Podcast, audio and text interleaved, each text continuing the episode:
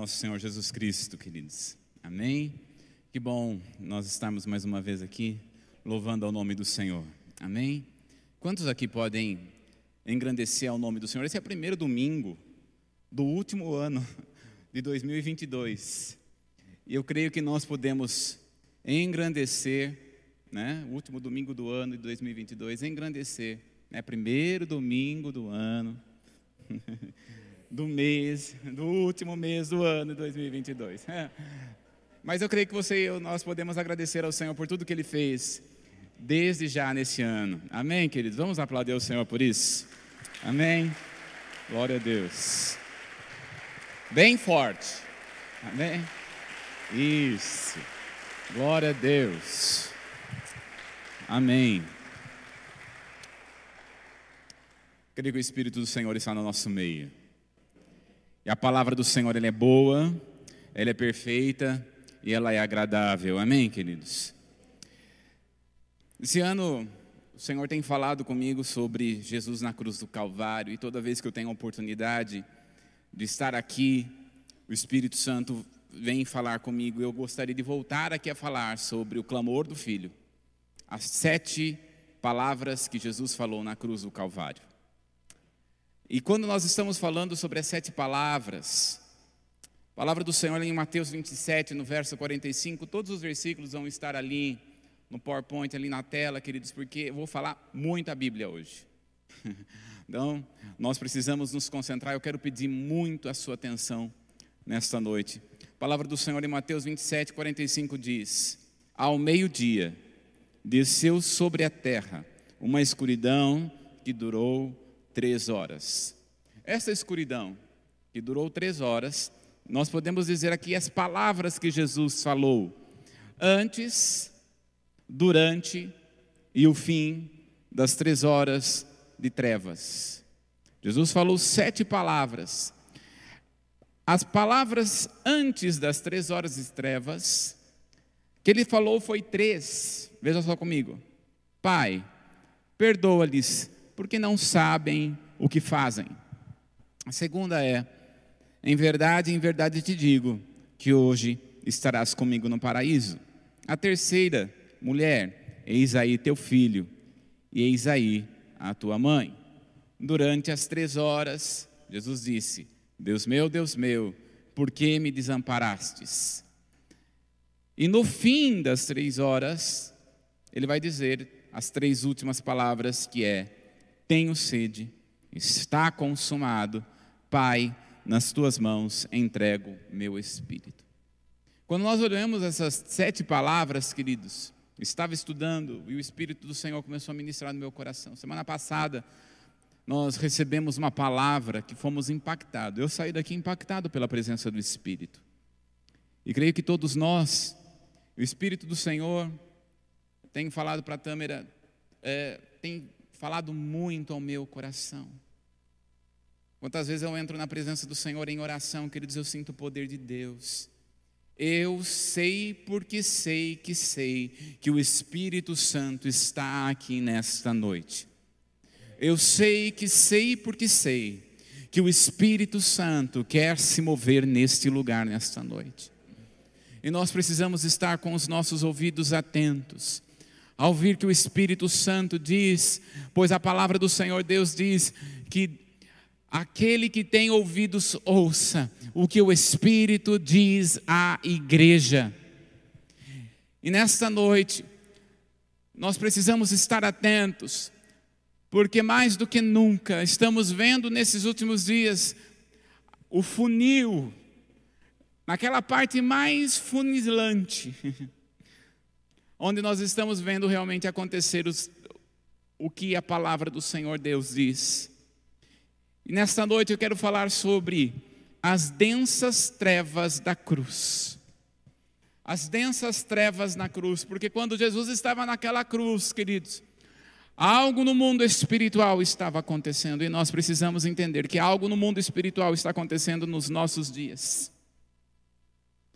E eu oro em nome de Jesus que o espírito de graça, o espírito de súplica, abra os olhos do entendimento e a revelação para que possamos conhecer aquilo que está na profundidade, na altura e na largura daquilo que Deus tem para nós em nome de Jesus.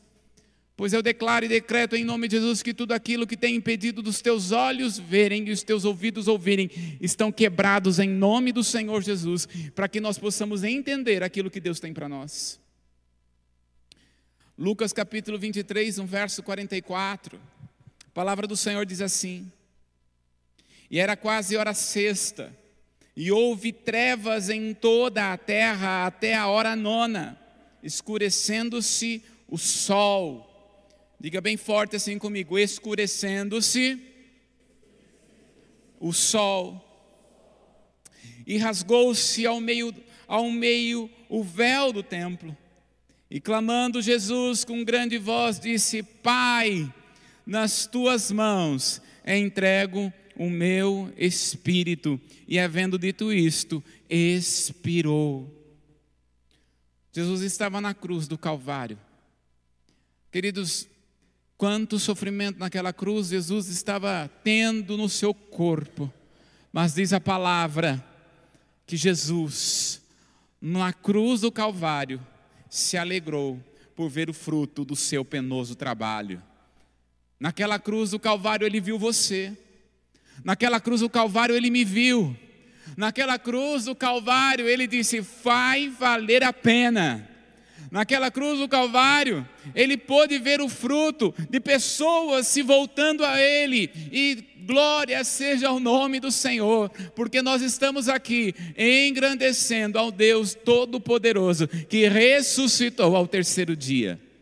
Nós não adoramos um Deus de pau, de pedra, ou de feno, ou de palha. Nós adoramos aquele que ressuscitou ao terceiro dia, que vive e tudo pode e tudo fez. Jesus Cristo, o Rei dos Reis e Senhor dos Senhores.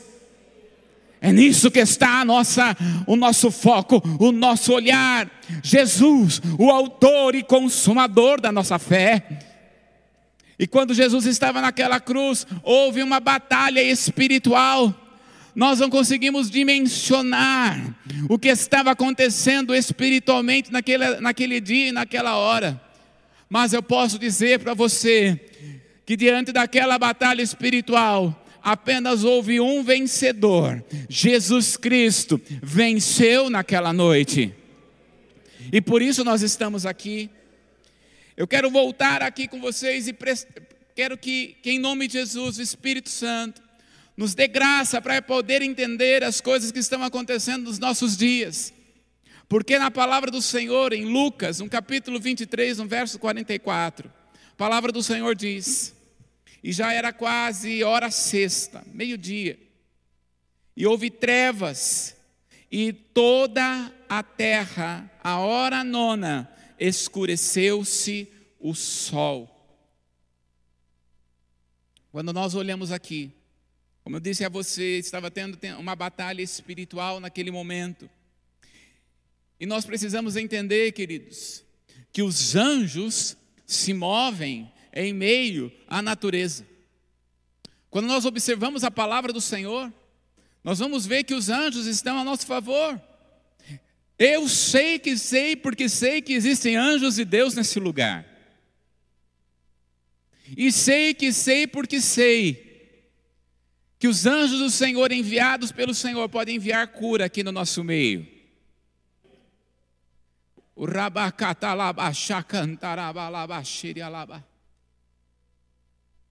Eu sei que os anjos do Senhor estão no nosso meio e podem trazer cura para você aqui. Então toma posse em nome de Jesus, você que precisa de alguma cura e tem alguma enfermidade. Declare profetize e decreto no nome de Jesus. Você sai desse culto curado em nome de Jesus. A Lidiane não está aqui, mas na última vez que estive ministrando, eu disse: Olha, a presença do Senhor está no nosso meio. Tem pessoas com dores na coluna. E ela disse que ela estava no lugar dela, ela colocou a mão da coluna e naquele momento ela sentiu fogo, a presença do Espírito do Senhor. E ela saiu daquele culto, naquele dia, curada. Ela não está aqui, infelizmente. Mas eu sei que o mesmo Deus que curou naquele dia está aqui para curar muito mais. Então, se você precisa, em nome de Jesus, Vera, recebe a cura em nome de Jesus. Cida, recebe a cura em nome do Senhor Jesus. E se tem mais alguém que está precisando, toma posse em nome de Jesus, você vai sair daqui curado. Em nome do Senhor Jesus. Creia nisso. Os anjos, eles vão se movimentar em meio à natureza. E vai também os anjos, eles podem trazer tanto bênção como trazer o juízo de Deus em meio à natureza, queridos. A palavra do Senhor, nós vamos ver os anjos se movimentando em meio à natureza, muito em Apocalipse.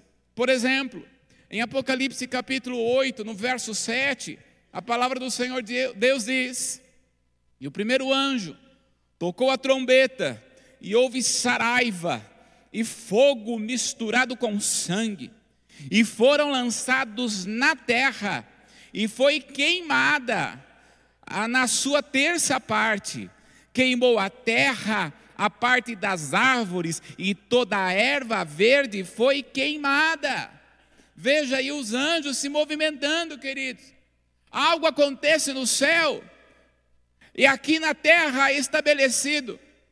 Ele, des, ele tocou ali, ou, ou tocou a trombeta, e ao tocar a trombeta no céu, houve fogo na terra é os anjos se movimentando. Também em Apocalipse, no capítulo 10, no verso 1, nós vamos ver. E vi outro anjo forte que descia do céu, vestido de uma nuvem, e por cima de sua cabeça estava o arco celeste, e o seu rosto era como o sol, e os pés como colunas de fogo. Verso 3: E clamou com grande voz, como que ruge um leão, e havendo clamado, os sete trovões emitiram suas vozes. Trovões. Trovões. Então nós vamos ver os anjos se movimentando em meio à natureza, queridos. Seja para estabelecer a bênção de Deus, porque nós vamos ver que muitas vezes missionários estão sendo estão ministrando e pregando a palavra do Senhor, queridos. E em meio à natureza, quando acontecia muitas vezes uma tempestade muito forte, ou quando ainda estavam no meio ao mar e se levantou, e quando começou a orar, começou a passar a tempestade ou a chuva, os anjos se movem em meio à natureza. Já tive várias vezes diante de estradas, pregando no Brasil, queridos, que muitas vezes tive que pegar o carro, seja junto com alguém, seja sozinho, e vinha chuva, e vinha chuva, e vinha chuva, e vinha na ponta não enxergar nada. Parava o carro, falava, Senhor, não tem outro jeito. Põe a mão no carro, tirava a mão ali, baixava o vidro, colocava a mão para fora e falava, em nome de Jesus, chuva para, até eu chegar em casa. E parava. E parava. Não foi uma nem duas vezes isso aconteceu, queridos, várias vezes. Então nós, nós temos que saber que os anjos se movem, seja para trazer bênção, até mesmo juízo. Por exemplo, no Velho Testamento, em 2 Samuel, capítulo 24, no verso 16, nós vamos ver. E estendendo, pois, o anjo a sua mão sobre Jerusalém, para destruir, o Senhor se arrependeu daquele mal e disse o anjo que fazia destruição entre o povo, esse anjo é anjo do Senhor, trazendo juízo. Basta, agora retira tua mão. E o anjo do Senhor estava em pé, junto à eira de Araúna, o Jebuseu, que é onde foi estabelecido o templo de Salomão, que até hoje está lá.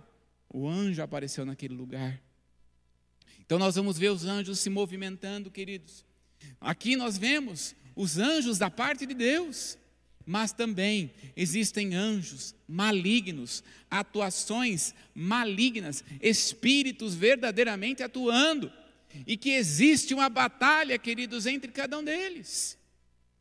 Olha a palavra do Senhor Jesus repreendendo aqui um vento, ele diz aqui: ele levantou-se, Marcos capítulo 4, no verso 37. Vocês estão comigo aqui, amém? Não perca, não, em nome de Jesus. Não seja um crente girafa, com o corpo aqui e a cabeça lá fora. Não vá pensar em outra coisa, foca na Bíblia, amém? Deixei mais fácil ali, porque pelo menos você só lê junto comigo. Marcos 4,37. Levantou-se grande temporal e vento, e subiam as ondas por cima de, do barco, de madeira, que já se enchia. E ele estava na popa, dormindo sobre uma almofada. E despertaram-no, dizendo: Mestre, não se te dá que pereçamos. E ele despertando, repreendeu o vento e disse ao mar: Cala-te, aquieta-te. E o vento aquietou e houve grande bonança. Aqui é ação maligna. Ele estava saindo de um lugar, indo para Genezaré. Quando estava chegando ali, queridos, ele encontra uma pessoa extremamente endemoniada. E naquele momento, Jesus, ao indo naquela, naquele, uh, naquele barco, acontecendo aquela tempestade, Jesus identificou: isso daqui não é o anjo do Senhor, isso aqui são ações malignas. Então ele entrou em batalha espiritual e declarou: cala-te, porque não era da natureza, era algo sobrenatural. E nós precisamos entender, queridos, que Deus é um Deus que age, tanto os anjos da parte de Deus, como ações malignas que estão em meio à natureza. E Satanás, ele usa coisas da natureza para que o homem venha a adorar as coisas que são da natureza, trazendo idolatria. Por exemplo, as imagens de idolatria são feitas da natureza. Você tem aí imagens de, de, de esculturas da época da Bíblia. Você tem Ishtar, você vai ter ali o bezerro de ouro, que na verdade é um touro de ouro. Já ouviu falar dessa expressão? Touro de ouro? Pois é. É, é, é isso daqui, ó. A Bíblia está escrito bezerro, mas na verdade no original é touro. E nós vamos encontrar Maloque. Muitos desses deuses é bem híbrido, desses deuses da antiguidade, é bem híbrido. E eles são metade homem, metade animal. Muitas vezes, muito nós podemos ver isso na própria, no própria história do Egito, queridos. São deuses que estavam ali para receber idolatria, a adoração. Agora preste atenção. A situação não é a imagem. Claro que a situação também é a imagem, mas o problema maior é o que está por detrás da imagem. São ações malignas. Não pense que estas ações malignas deixaram de existir, pois elas continuam agindo no mesmo nos mesmos dias e nos mesmos moldes, com imagens diferentes. Então, nós vamos ver aqui uma hierarquia espiritual. Nós precisamos identificar. Essa hierarquia espiritual. Eu espero em nome de Jesus que você possa compreender o que nós vamos, estamos falando. Eu creio que o Senhor está falando ao seu coração, amém? Veja só, existe uma hierarquia espiritual. Paulo vai usar a hierarquia do comando, do comando romano, do Império Romano, para falar sobre a hierarquia espiritual. Em Efésios capítulo 6, no verso 12, ele vai dizer: Porque não temos que lutar contra carne e sangue, mas sim contra os principados, contra as potestades, contra os príncipes das trevas deste século, contra os dominadores espirituais da maldade nos lugares celestiais. A nossa luta não está voltado para homem. A nossa luta não está voltada para pessoa, mas a nossa luta está num nível, em um ambiente espiritual muito maior. E nós precisamos tirar o foco desta terra e olhar para o foco espiritual. Porque nós acabamos de ler aqui: o anjo toca a trombeta, acontece algo aqui na terra. A mesma coisa acontece, nós acabamos de ler aqui: ações malignas atingindo na natureza. E ele continua fazendo da mesma forma, queridos.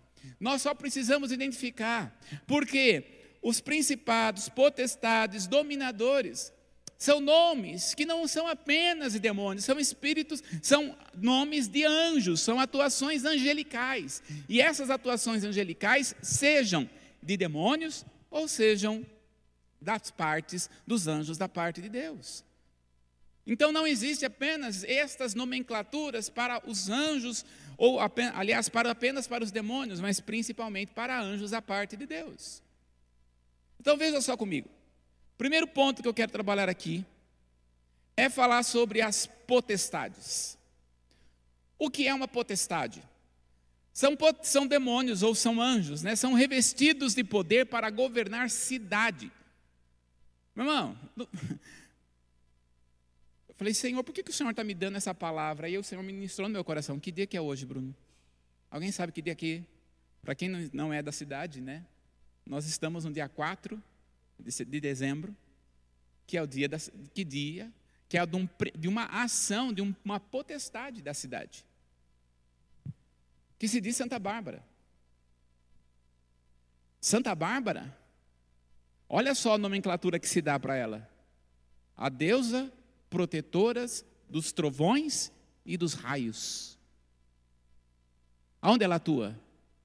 Na natureza. Queridos, quando nós olhamos aqui, quando a cidade é estabelecida, a cidade é estabelecida, Satanás ele estabelece seus territórios. A potestade são espíritos territoriais potestades dificilmente manifestam.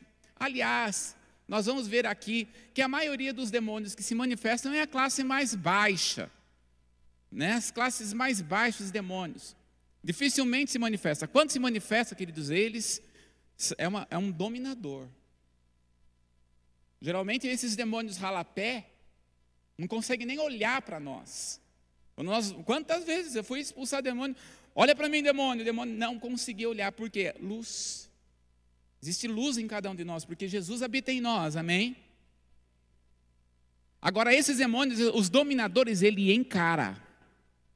Ele encara. Queridos, quantas vezes aqui, nós da intercessão, o pastor Paulo nos pegava, principalmente fui várias vezes, vamos ungir as entradas da cidade. E nós saímos, lembra, pastor Paulo? Ungindo a cidade. Eu lembro, né? Estava meditando, estava lembrando. Quantos aqui, acho que muitos aqui não estavam, mas do dia 6 do 6 de 2006, entramos em louvor e adoração aqui. Lembra, pastor Paulo, pastor Elenice? Fizemos turnos de adoração, por causa do 666, mas 6 do 6 de 2006, adorando ao Senhor, buscando a presença de Deus. Eu quero só lembrar uma coisa aqui. Olha para a pessoa, vocês que estão na, na, na, internet não vão saber, mas aqui é uma palavra de exortação para nós. De voltar-se ao Senhor. Olha para as pessoas, olha para o seu lado, o que você está vendo? Cadeiras vazias, né? Cadeiras vazias. Deixa eu falar uma coisa para você. A comunidade Templo Vivo, ela foi chamada pelo Senhor para demarcar território para o reino de Deus. Não foi por acaso que nós temos o nome de Templo Vivo. Porque nós avançamos. Essa música, depois o pessoal do louvor da igreja de pé, volto, depois eu quero voltar com vocês cantando essa música. Satanás está tentando afrontar essa igreja aqui. Vocês estão, entendendo aqui comigo? O inimigo tá, está dizendo assim: esses dias eu estava orando e o Senhor ministrou no meu coração. Você está entendendo que ele está tentando afrontar a igreja? Tentando no nosso meio trazer dores, desânimo, frieza, afastamento. Ah, eu estou em internet hoje, não venho. Influência, queridos. Nós vamos ver depois ali sobre os dominadores, que ele vai trazer ali influência, mas a potestade, nós afrontamos ela. E a potestade não tem direito sobre esta cidade, porque esta cidade é do Senhor Jesus Cristo. Agora presta atenção. Não é somente a cidade. Quando você comecei a procurar na internet, devia ter te trazido, né? Lugares no Brasil onde hoje estão sendo levados sacrifícios e oferendas para Iansã. Então ela tem, Yansan, ela tem territórios no Brasil que não é só aqui, em, em Minas, no Rio de Janeiro, na Bahia. Então está sendo elevado nesta noite um nível de adoração a essa potestade. E a potestade trabalha com o dominador. E o dominador ele trabalha para influenciar as pessoas a estar longe. Tá aí até, né? Vou pular aqui um pouquinho sobre poderes, mas potestade, é, é, dominadores, classe de anjos que agem para influenciar pessoas para idolatria e mundanismo. É o espírito, é a potestade que faz as pessoas a não viverem em santidade em meio à igreja. É, a, é o dominador e a potestade, mas principalmente o dominador que faz, que agir. Bom, presta atenção, vamos entender aqui. O que, a potestade faz? Ela governa a cidade espiritualmente. Ela vai utilizar os dominadores. O que é os dominadores? É para atingir a mente das pessoas. É para atingir trazendo desânimo, desordem, doença, maledicência. São dominadores, fazendo com que as pessoas não andem em santidade, fazendo que, com que pessoas comecem a pregar a palavra e anunciar a Jesus em pecado, sem santidade na presença do Senhor. É isso que os dominadores fazem. Eles agem no meio da igreja, para que a igreja não rompa. E eu quero declarar: nós vamos furar essa bolha e vamos romper em nome de Jesus. Ai, vou falar de novo. Quem está disposto a romper esta bolha em nome do Senhor Jesus? Porque não é a nós, queridos, não é o pastor Paulo, não é a denominação, é a igreja. Porque quando nós vamos olhar para a igreja na cidade, quantos pastores eu conheço na cidade falando assim: nossa, minha igreja está difícil, hein, Bruno? Não está, parece que o pessoal depois da Covid não está vindo mais muito ao culto. Não é só aqui, não. Sabe o que é isso? É dominadores, é potestade. Não permita isso na sua vida em nome de Jesus. Feche a porta na cara do diabo em nome de Jesus. Ah, eu posso assistir, irmão, culto na, culto na internet, você só vai assistir se você não tem condição de vir à igreja. Ah, tem condição? Foi para onde for, ou estiver onde estiver, tem condição de vir na igreja? Venha. Não é para ficar morgando em casa, não. Não é para ficar assistindo, ah, estou aqui no. Mano, no sofá você não assiste direito o culto, não. No sofá você não adora o Senhor em espírito e em verdade, não. É aqui no meio da igreja, em meio ao povo, que Deus derrama a sua bênção. Então, dá um salto sua, do seu sofá, vem para o culto, meu irmão. Não dê lado para dominadores em nome de Jesus. Entra em um novo nível na presença de Deus. Falamos aí então sobre potestades, e sobre dominadores. Quero falar sobre poderes. E aqui está. Os poderes podem interferir a um poder especial, podem inferir a um poder especial sobre os fenômenos da natureza. É o que nós acabamos de ver. Eles agem, agindo em meio à natureza, seja por ordem de Deus, ou seja por ordem, é, por atuações malignas. Agora, deixei por último aqui o principado. São principados. São anjos envolvidos no governo do universo. Ou melhor, são anjos, atuações envolvidos no governo de nações. Nós temos um exemplo típico na Bíblia. Daniel capítulo 10, verso 12. A palavra de Deus diz: então me disse: Não temas, Daniel, porque desde o primeiro dia em que aplicaste o teu coração a compreender e a humilhar-te perante o teu Deus, são ouvidas as tuas palavras. Eu vim, eu acho aqui tremendo, queridos.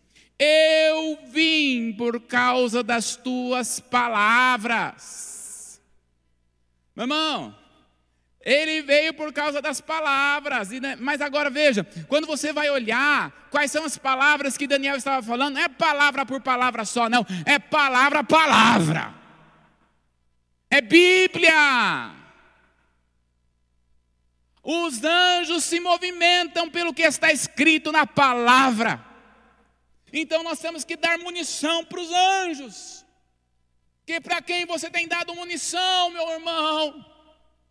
Será que você tem dado munição para dominadores? Ou você tem dado munição para os anjos que é do Senhor? Porque como é que se dá munição para dominadores malignos? Falando mal do irmão, criticando a autoridade espiritual da sua vida, dando brecha ligando um para outro, falando mal da pessoa, criticando o irmão. Irmão, você está dando liberdade para demônios agirem. Na autoridade que é no nome do Senhor Jesus, nós quebramos isso no nosso meio. Eu vou dizer de novo, eu quero que você diga um amém bem alto. Nós quebramos em nome de Jesus a atuação de demônios, de dominadores em nome de Jesus não tem direito no nosso meio. Abra sua boca para abençoar. Abra sua boca para glorificar a Deus. Abra sua boca para dar munição aos anjos do Senhor. Eu vim por causa das tuas palavras.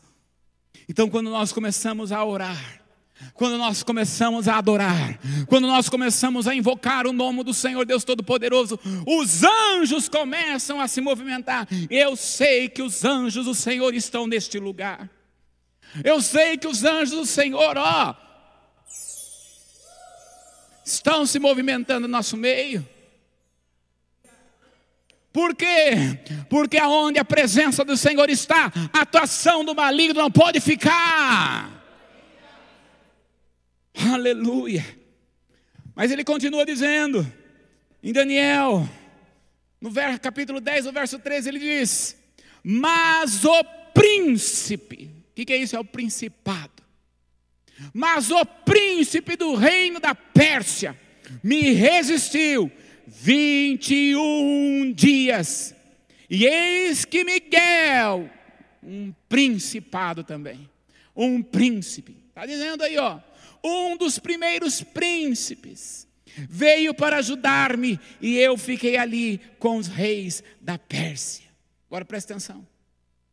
Quando nós estamos falando aqui, Miguel, hein? quando ele está falando aqui de Miguel, é um anjo da nação de Israel. Um principado da Pérsia, que não é dado nome, porque olha só, querido, esses nomes, Maria Mulambo, Zé Pilintra, Sete, Sete Flecha, esses nomes aí não são nomes dos demônios de verdade, isso aí são nomes que os homens dão. Porque diz a palavra em Isaías capítulo 45 que Deus destituiu estes anjos a ponto de não terem nomes. Então os demônios não têm nomes. Porque Deus os instituiu de nomes. Então o que, que fez o homem? Começou a no, trazer uma nomenclatura.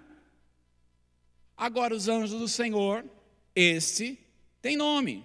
Então nós vamos ver aqui dois principados. Uma batalha de príncipes, principados. Miguel, o anjo que cuida de Israel, e um principado da Pérsia maligno. Veja, nós vamos ver aqui principado com principado dominador com dominador. Lembrando que estes, essas classes de, de esses anjos, seja tanto maligno como da parte de Deus. São nomenclaturas, são formas. Agora, no meio dessa batalha toda, está você. No meio dessa batalha espiritual toda, está eu. Como é que nós vamos dar? Porque Daniel, quando está orando aqui pela nação, e em, em, começa a oração de Daniel em Daniel capítulo 9, quando ele está orando, ele diz: Olha, na primeira vez, há 21 dias atrás, quando você começou a falar, quando você começou a jejuar, quando você começou a se santificar, quando você começou a se humilhar perante o Senhor, eu já vim aqui, que é o anjo Gabriel. Gabriel que não é o irmão que canta, mas é o anjo do Senhor, né? Mas também é um anjo de Deus, nosso meio. né? Gabriel, ele é um anjo da mensageiro. ele não é um anjo guerreiro. Não adianta você, no meio da sua oração, ficar assim: Deus, envia Gabriel. Gabriel vai falar assim: Mas Deus, o que, o Senhor quer que eu fale para ele? Por quê? Ele é um anjo da mensagem. Ele não é um anjo de guerra. Ele não é um anjo de batalha. Diferente de Miguel. Só que Miguel, ele é o anjo que guarda a nação de Israel.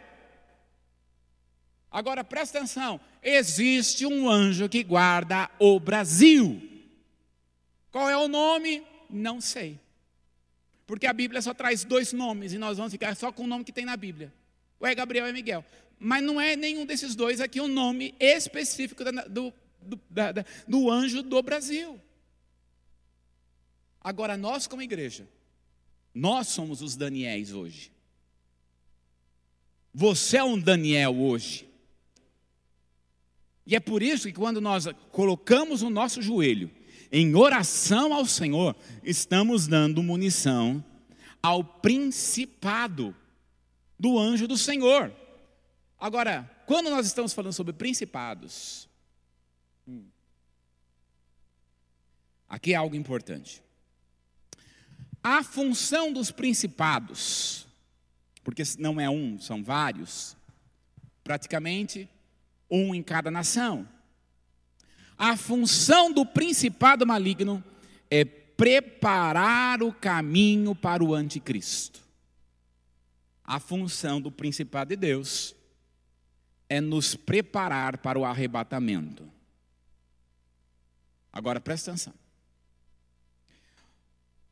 Quando nós estamos falando do anticristo, nós precisamos entender o que é o anticristo. E como essa ação, como que esse principado está agindo no nosso meio hoje, porque ele está preparando. Vamos ver aqui Apocalipse 13, no verso 1. O que e o que está acontecendo? Apocalipse 13, 1 diz: Vi emergir do mar uma besta que tinha dez chifres e sete cabeças, e sobre os chifres dez diademas, e sobre a cabeça os nomes de blasfêmia. Está lá João, e ele vê emergir do mar uma besta. Primeiro, o que é estas, esta besta? Bom, quando a Bíblia fala de besta, queridos, significa junção de espécie diferente. Então é como se você pegasse um cachorro e um, e um, e um gato e trouxesse ali uma junção, o que, que vai dar? Uma besta. E toda junção, ela dura pouco tempo. Por isso, a besta que emerge do mar, ela vai durar apenas sete anos. Agora, esta expressão besta, com sete cabeças e dez chifres, é porque está apontando para alguma coisa. Quando nós estamos falando sobre essas cabeças, cada cabeça está representando uma ação aonde uma potestade agiu contra o povo de Israel. Então a primeira ação que nós vamos ver é no Egito. Depois é na Assíria, na Babilônia, na Medopérsia, é, na Grécia e por último, Roma. São seis cabeças, porque a sétima é o anticristo. A sétima cabeça é aonde tem os dez chifres. Então a sétima cabeça está simbolizando. Veja, a palavra do Senhor está dizendo, e ele traz Apocalipse, queridos, como uma forma de notificação. Notificar significa ter visões em formas de figura. Então nós temos que interpretar essas figuras. E estas figuras aqui está apontando esse dragão, esse, essa besta de sete cabeças, seis cabeças representa uma, um império aonde havia uma atuação de, uma, de um principado contra o povo de Israel. Então agora nós vamos ter o anticristo. O anticristo, queridos, ele vai principalmente contra os que são do Senhor Jesus, mas também contra o povo de Israel. Costumo dizer, se você quer saber como que, quando é que Jesus vai voltar, olha para o povo de Israel. A nação de Israel é o relógio de Deus na terra. Então, quando nós olhamos aqui, nós vamos ver esse principado preparando o caminho para o anticristo, porque a sétima cabeça é o anticristo, com dez chifres. E o que, o que é dez chifres? Os dez chifres são dez reinos. Olha o que diz Apocalipse 17, 12. Diz: Os dez chifres que vistes são dez reis, os quais ainda não receberam reino, mas recebem a autoridade como reis, com a besta, por durante uma hora. Então são dez chifres, porque são dez impérios. O que possivelmente vai ser, queridos, é que o mundo vai ser colocado em dez blocos. Veja aí os dez blocos. Pode passar o próximo. Isso. Veja aí os dez blocos. São dez blocos políticos e econômicos. Onde o mundo vai ser possivelmente dividido nesses dez blocos, e esses dez blocos é que vão entregar o governo para o anticristo. São potestades preparando o caminho para o anticristo. E você acha que isso está longe? Como é que o inimigo, qual que é a ação do anticristo? A ação do anticristo se estabelece em duas frentes. Primeira frente, a parte econômica. E segunda frente, a parte política. Essas duas coisas é a frente do anticristo. E nós vamos ver aqui que o anticristo está se preparando, queridos. O caminho está se abrindo para ele. Por exemplo, nós vamos ver aqui uma reportagem, aqui do Brasil. Um ministro da economia, deixa eu pegar aqui o nome dele aqui. É, Carlos França, ministro da economia. Ele diz assim, ó. Ministro diz que moeda única de Brasil e Argentina pode ser adotada no futuro. O que, nós estamos vendo? Governo único. Volta lá um pouquinho, o slide anterior. Mais um. Isso. Os dez blocos. Nós vamos ver aqui.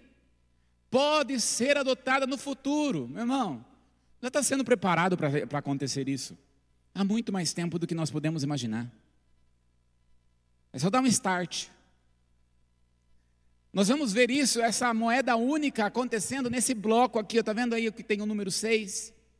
Nós vamos ter aí América Latina e a Central praticamente unificada, pertencente a um dos dez blocos. Queridos, isso está sendo preparado. Mas assim, sabe que eu acho que coisa assim tremenda da parte de Deus? Quando o inimigo está achando que está conseguindo, Deus vem e fura a bolha. Pss. Aí o diabo fica endemoniado, porque ele tem que fazer tudo de novo, uma, uma, costurar tudo, sabe por quê? Estava tudo bem, principalmente na União Europeia. Aí veio o Brexit, furou a bolha. Irmão, em Londres, na Inglaterra, tá, tá tudo reviravolto assim, ó. Uma coisa assim complicada, que eles não sabem o que fazem, porque agora é, volta agora o dinheiro da Inglaterra e tá assim, e aí tem o desemprego lá em cima, a, a moeda lá embaixo. E aí eles uns dizem é melhor voltar, outros dizem é melhor ficar. Meu irmão, eu, sabe aquela coisa assim, ó, senta e vê a história acontecendo. Deus fez assim, ó, pss, furou a bolha. Não sei por que Deus quis fazer isso. Mas quando ele fura a bolha, ele fala: Estou dando um tempo para a terra se arrepender. Esse é o propósito. Deus está dizendo: estou dando um tempo para a terra se arrepender. Porque eles querem que Deus quer que muitos aceitem ao Senhor como Senhor e Salvador. Vamos para o próximo slide. Pode ir. Mais um. Olha só. O Lula na COP27, né? Que, se, que diz que foi convidado, né? Mas é tão esquisito, um governo que ainda não tomou posse foi convidado, né? Mas tudo bem. Estava lá. Olha só, eu peguei uma parte do que ele falou. Diz assim: voltamos, ele vai dizer, voltamos para propor uma nova governança global. O mundo de hoje não é o mesmo de 1945. É preciso incluir mais países no Conselho de Segurança da ONU e acabar com o privilégio do veto, hoje restrito a alguns povos, para efetiva promoção do equilíbrio e da paz. Olha aí a propaganda. E da paz. Por quê? Quando nós vermos o governo do anticristo, veja que ele está falando aqui, vi aqui, trouxe para vocês uma reportagem da parte, da parte financeira, agora política. A função do anticristo aqui, quando ele entrar, como diz a palavra, é como um cavalo branco, um cavaleiro do cavalo branco. Ele vem com um cavalo branco, ou seja, ele vem para promover uma falsa paz que vai durar três anos e meio, de acordo com a palavra. Três anos e meio. Você acha que estas coisas estão longe, irmão? Você não imagina o que está acontecendo por detrás. Nós não imaginamos. Por isso, nós precisamos colocar os nossos joelhos, porque enquanto a igreja estiver aqui, o anticristo não pode agir completamente. Amém? Agora, qual é a ideia eu gostaria que vocês comecem a, começassem a perceber que a ideia dessa, desse, dos principados, quando nós olhamos para o que está acontecendo no meio da política, olha só o que nós vamos ver praticamente, né? Tudo vermelho, pode passar o próximo. Tudo vermelho. Voltando-se para a esquerda, meu irmão, não importa se é a esquerda ou se é a direita. A esquerda e a direita tanto uma como a outra, vão preparar o caminho para o anticristo. Só que quanto mais eu leio para a esquerda e vejo como forma eles estão voltando para o, para o comunismo, mais eu vejo que é mais fácil para o anticristo estabelecer as suas normas no meio do esquerdismo. Mas, queridos, a direita também não fica longe disso. Então não importa se é direita ou esquerda, mesmo porque tudo que está escrito na Bíblia vai acontecer. Não importa se é esquerda ou direita. Então, quando nós olhamos aqui, queridos, nós vamos ver essa parte sendo dominada pelo esquerdismo. Agora, quando nós olhamos para a América no sua total, na sua totalidade, pode passar o próximo, queridos. Pode passar. Nós vamos olhar a América na sua totalidade. Nós vamos ver que os Estados Unidos é um meio pelo qual Deus levantou essa nação para dar mão ao povo de Israel. Porque os Estados Unidos, queridos, quem tem dinheiro no povo ali nos Estados Unidos é o povo de Israel. São os israelitas. Eles é que têm o dinheiro ali. Então, enquanto eles estiverem ali, queridos, eles não podem. Então, qual é a estratégia do maligno? Veja, queridos, quando mais nós olhamos para a China, Presta atenção. Quanto mais nós olhamos para a China, mais nós vamos ver que ela, ela quer dominar, mas como que ela vai dominar? Comprando. O que ela tem comprado as coisas do Brasil. Agora, na, na época do Bolsonaro, agora ele colocou alguns freios, né? Mas mesmo assim continua comprando, estabelecendo domínio. E assim eles têm feito com toda a América. Quando nós olhamos para o Canadá ali, o Canadá, que é um governo que ainda que está debaixo do governo britânico, que nós vamos ver ali, quem está governando ali é Justin Trudeau, que é o primeiro-ministro do Canadá, que ele é centro-esquerda no Canadá, está vermelho de novo. Biden é esquerdista, mas não tem tanto, nem, não tanto como a sua vice, que se chama é, Kamala Harris. Ela é extrema esquerda. Eu quero dizer, que eles não é o esquerdismo, ou, ou ser direito, ou ser qualquer outra coisa na visão política. é nós observarmos como estão sendo feitas aqui. A chave aqui, o que, que o inimigo está fazendo? Ele não pode contra os Estados, os Estados Unidos, porque tem um povo de Israel lá e tem uma igreja que está orando naquele lugar, naquela nação. Então ele está amarrado, como está no Brasil aqui. Que se a igreja não se levantar em oração, em jejum e arrependimento, o inimigo vai se levantar de uma maneira, queridos, como nunca antes nós, vamos ver, nós vimos antes. Mas a igreja continua de pé e vai continuar de pé em nome de Jesus. Os irmãos não sabiam qual era a música que ia cantar, não sabia que era essa música, não, nem eles sabiam que eu ia pregar. Agora, entenda, queridos, aqui está a chave. O que, que o inimigo está fazendo? Ele não pode ir contra a nação dos Estados Unidos, o que, que ele está fazendo? Está indo ao redor, comendo pelas bordas. Por que eu falo tanto da China? Porque a China é aonde nós vamos ver, queridos, que mais está voltado para o caminho do anticristo. Quando nós olhamos para o governo da China, é muito parecido com o que a Bíblia diz.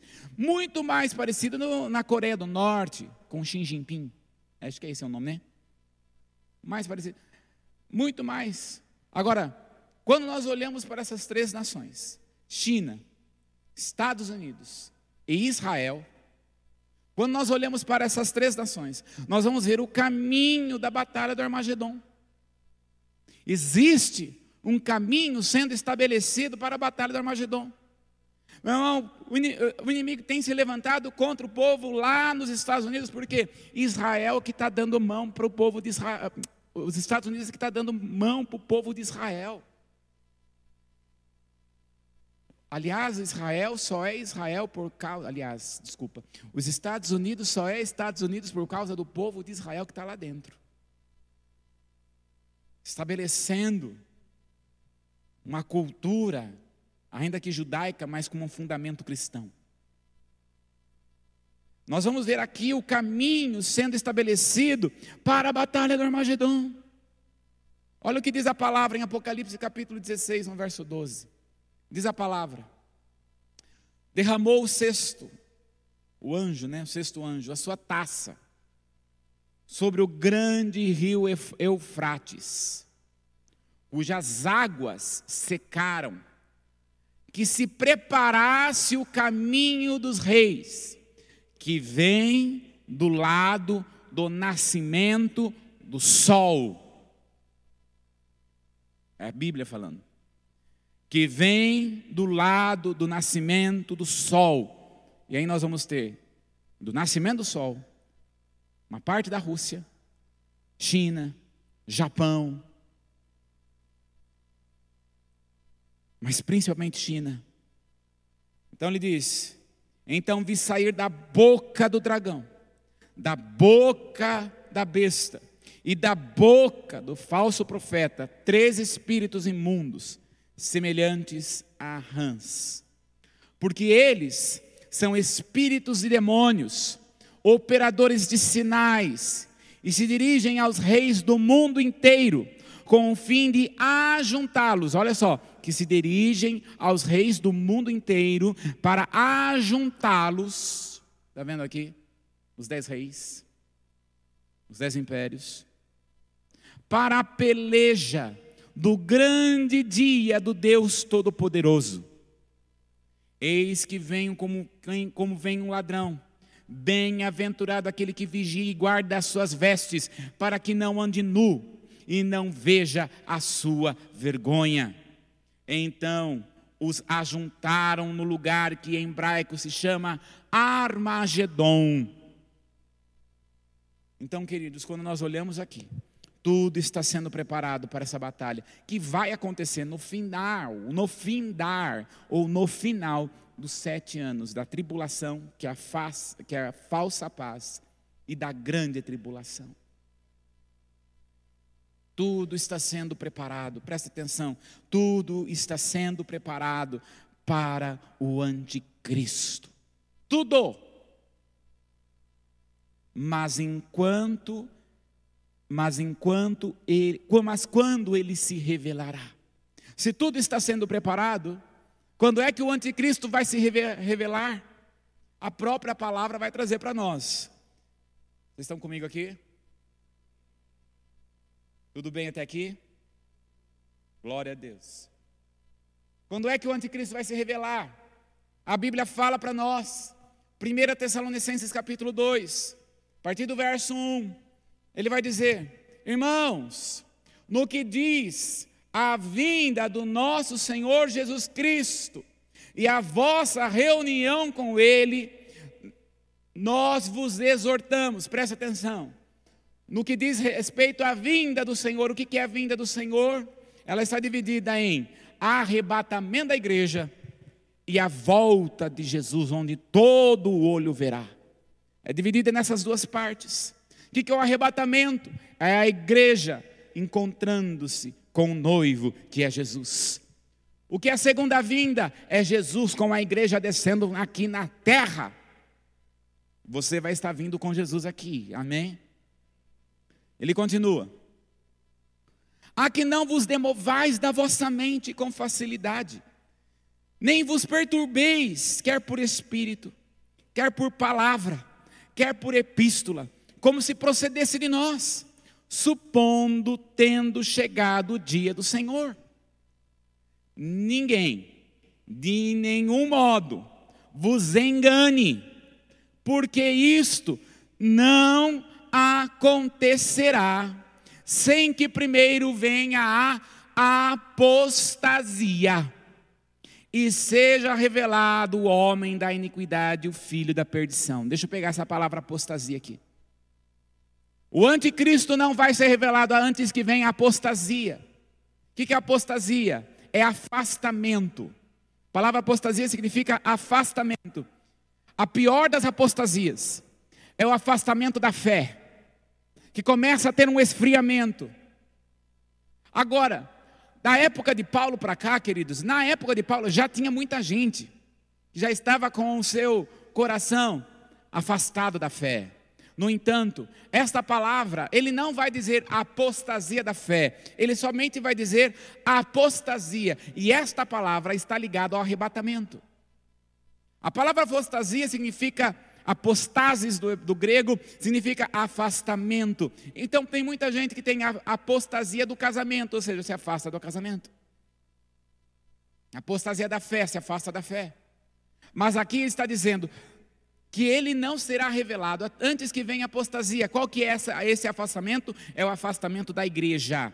Olha só, ele está dizendo: o anticristo não será revelado sem que a igreja esteja se afastada, sem que a igreja saia. E ele vai continuar dizendo, verso 5, aliás, é, verso, verso 5, ele vai dizer: Não vos recordais de que ainda convosco eu costumava dizer-lhes estas coisas, e agora sabeis o que o detém para que ele seja revelado somente em ocasião própria. Quando é que o anticristo será revelado e qual é a ocasião própria? Quando a igreja for retirada daqui da terra. Quando a apostasia, ou seja, o afastamento da igreja será tirado aqui. Aí quando a igreja sair, aí ninguém mais vai deter o anticristo. Verso 6. E agora, sabeis o que o detém, para que ele seja revelado somente em ocasião própria. Verso 7. Com com o efeito, o, o mistério da iniquidade já opera, e aguarda somente que seja afastado. O que, que é afastado? A igreja. Aquele que agora o detém. Quem que o detém? A igreja. Verso 8. E então será de fato revelado o iníquo, a quem o Senhor Jesus matará com o sopro da sua boca e o destruirá pela manifestação da sua vinda. E aqui eu quero dizer aqui. Quando nós olhamos aqui para a palavra apostasia, esfriamento, ou melhor, afastamento, nós vamos ver esse afastamento, queridos, Satanás e os principados. Você acredita e você crê que ele não está se importando com a igreja? Claro que não. Porque o que ele mais quer é que as pessoas fiquem aqui na grande tribulação. O que ele mais quer é matar as pessoas para ficar aqui. Mas quando a igreja sair, queridos, quantos realmente irão com o Senhor? Quantos realmente terão o fogo e a chama do Espírito Santo em seu coração? Quando eu trago essas palavras, não é para você ter medo. Trago essas palavras, porque a palavra do Senhor Deus diz: o Espírito, o Espírito, o Espírito, o Espírito e a noiva dizem: vem. E aquele que tem contato com o Espírito de Deus, aquele que tem contato com a pessoa do Espírito Santo, Santo, Santo, Santo, verdadeiramente, este será arrebatado, este sairá e será afastado, haverá apostasia sim, daqueles que serão e serão levados para encontrar com Ele. Deus está dando tempo neste tempo. Deus está dando tempo para a terra. Deus está dando tempo para você, igreja. Para você que vem à igreja, se voltar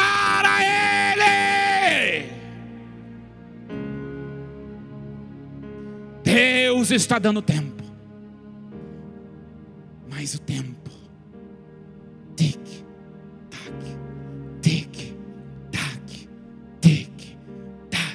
está se acabando, está se acabando, está se acabando, está se acabando. Tic, tac, tic, tac. Onde está o seu ouvido? Onde está o seu coração? Será que o seu coração está no bolso? Será que o seu coração está no trabalho? Será que o seu coração está nas coisas daqui da terra? Onde está o teu coração, aí está também o teu tesouro. Tic,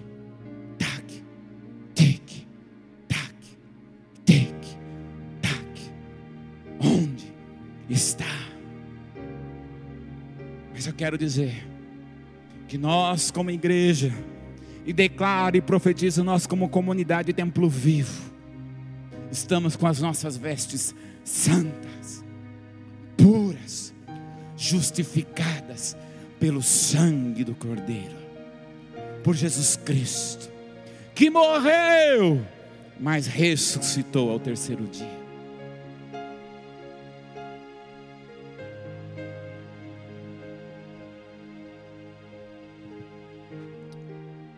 Que detém o anticristo é a igreja aqui na terra, até ser retirada. Enquanto isso, qual deve ser a maneira da igreja agir? Apocalipse, capítulo 16, no verso 15 diz: Eis que venho como ladrão Ninguém sabe dia, ninguém sabe a hora, mas tem que ficar com os olhos atentos. Eu chamo todo louvor. Bem-aventurado aquele que vigia e guarda as suas vestes, para que não ande nu e não se veja a sua vergonha. Ah, meu irmão, aqueça o seu coração com a presença do Espírito. Eis que venho sem demora, disse Jesus. Prepara, o caminho está sendo preparado para o anticristo, mas também o caminho está sendo preparado para o arrebatamento da igreja. Onde é que você, em que turma você vai pertencer? Qual a turma que você vai pertencer? Aos arrebatados? Ou será aquele que ficará? Buscai ao Senhor enquanto se pode achar, porque chegará o dia em que clamar, vai clamar e não vai ter socorro. Vai chegar o dia em que vai clamar e não haverá mais aonde achar a presença do Espírito Santo. O Espírito Santo está nesse lugar. Você puder ficar de pé.